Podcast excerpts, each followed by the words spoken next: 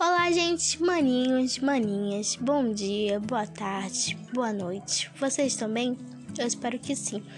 Hoje vamos falar sobre autoestima e amor próprio. Quero começar perguntando: vocês se amam? Mas enfim, como diz amigo meu, que catapimbas é isso? Mas que abacaxi é esse que eu quero aprender a descascar? O que é se amar afinal? Aliás, essa pergunta foi feita por um amigo seguidor meu no Insta. Eu coloquei uma caixa de perguntas no meu story lá. Pra quem não me segue, é arroba menina vitória. E já já respondo isso pra vocês. Agora quero revelar para vocês a porcentagem de pessoas que responderam no Insta a primeira pergunta que fiz aqui, que é relembrando: vocês se amam? Bem, 79% falaram que se amam e 21% falaram que não se amam. Bom, eu também postei essa foto com essa pergunta nas outras redes sociais minhas.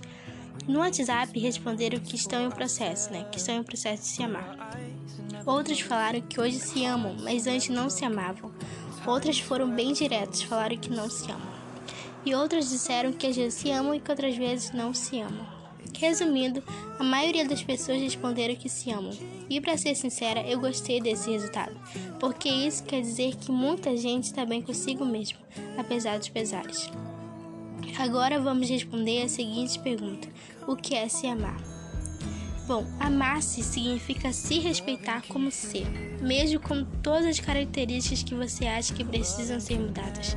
O mais importante é lembrar sempre que essas mudanças devem partir do seu interior e servem exclusivamente para fazê-lo feliz, não para agradar a outra pessoa. Então, gente, está respondido. E amar-se para mim é se cuidar, se respeitar e se tratar com carinho e afeto. E agora vamos saber afinal o que leva uma pessoa a não se amar. O primeiro importante tópico eu acredito que é inferioridade, o sentimento de não estar à altura dos padrões sociais. Está diretamente relacionado a uma dúvida constante e incerteza sobre si, além de falta de autoestima. Queria ressaltar que a maioria dos adolescentes sentem isso.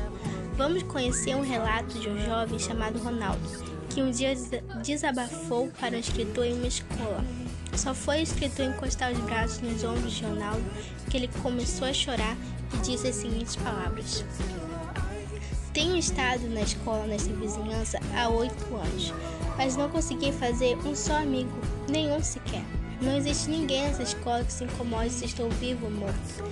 Venho sozinho para a escola e volto também sozinho para casa. Não vou a jogos de futebol, de basquete ou qualquer outra atividade da escola, porque me sinto envergonhado de ficar ali sozinho. Fico a sós durante o lanche da manhã e, amo e almoço no canto isolado do campus.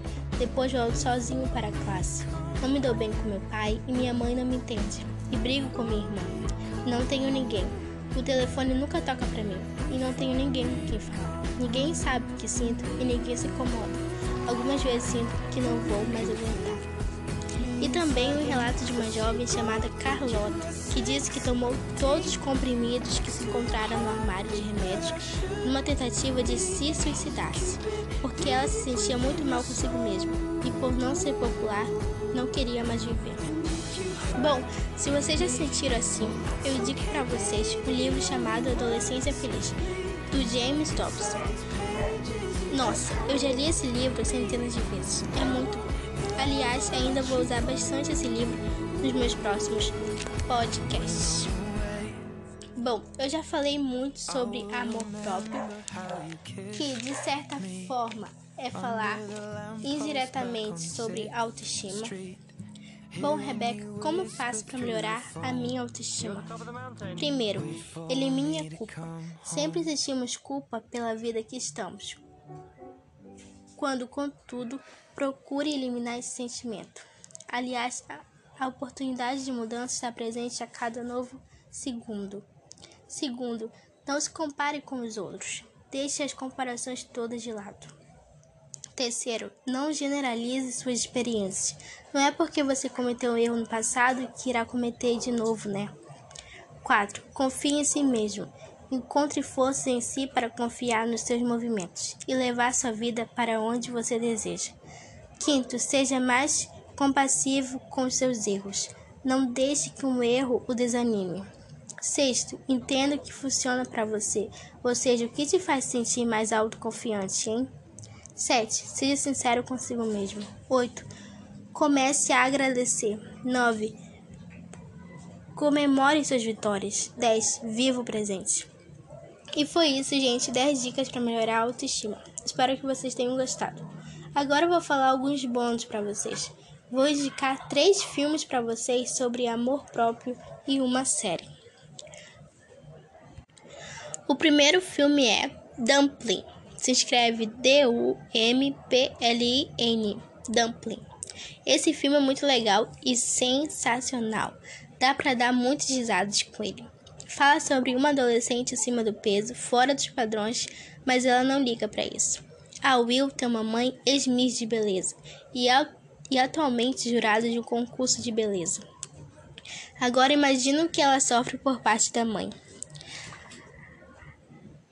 E dumpling, a tradução é fofinha. A mãe da Will a chama assim, porque ela é fofinha e tudo mais.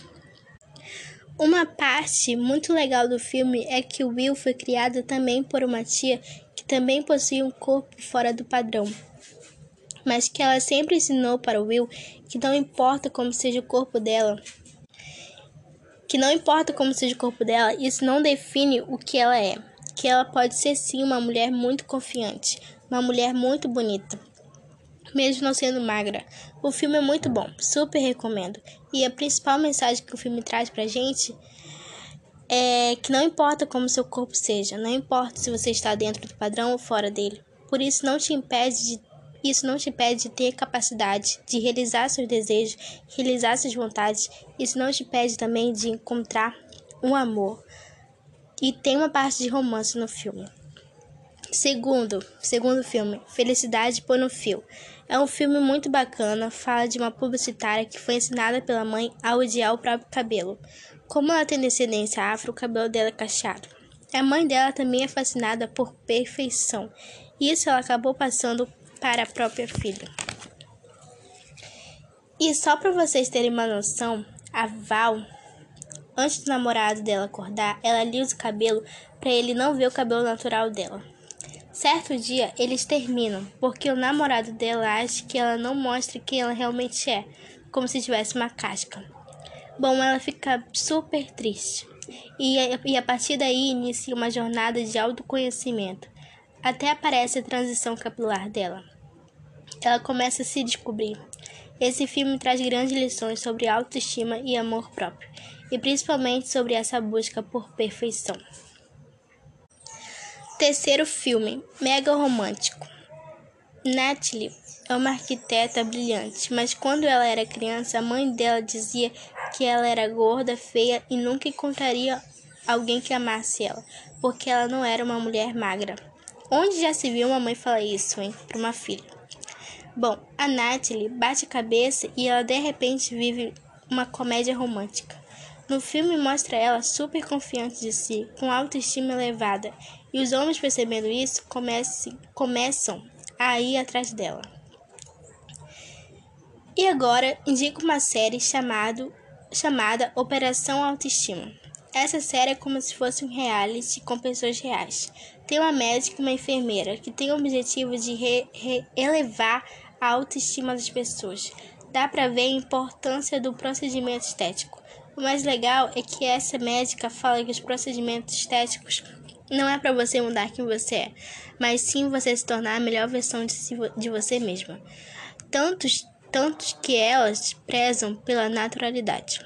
O objetivo delas é recuperar a autoconfiança das pessoas. É muito boa.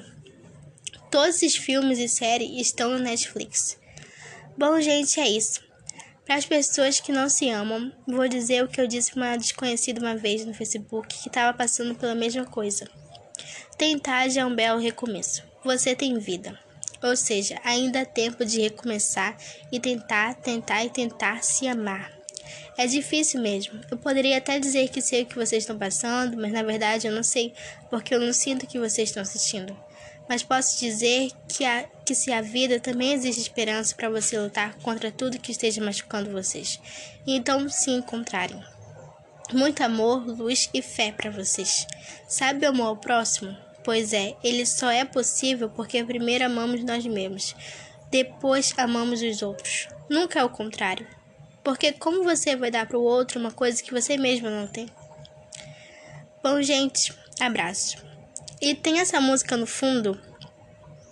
Ela tem uma frase muito bonita que eu gosto bastante, que é amar pode curar. É isso, gente. Espero que tenham gostado. Obrigado por me ouvir. Coisas boas para vocês. E essa música se chama Fotografia do Ed Sheeran. E é isso, gente. Tchau.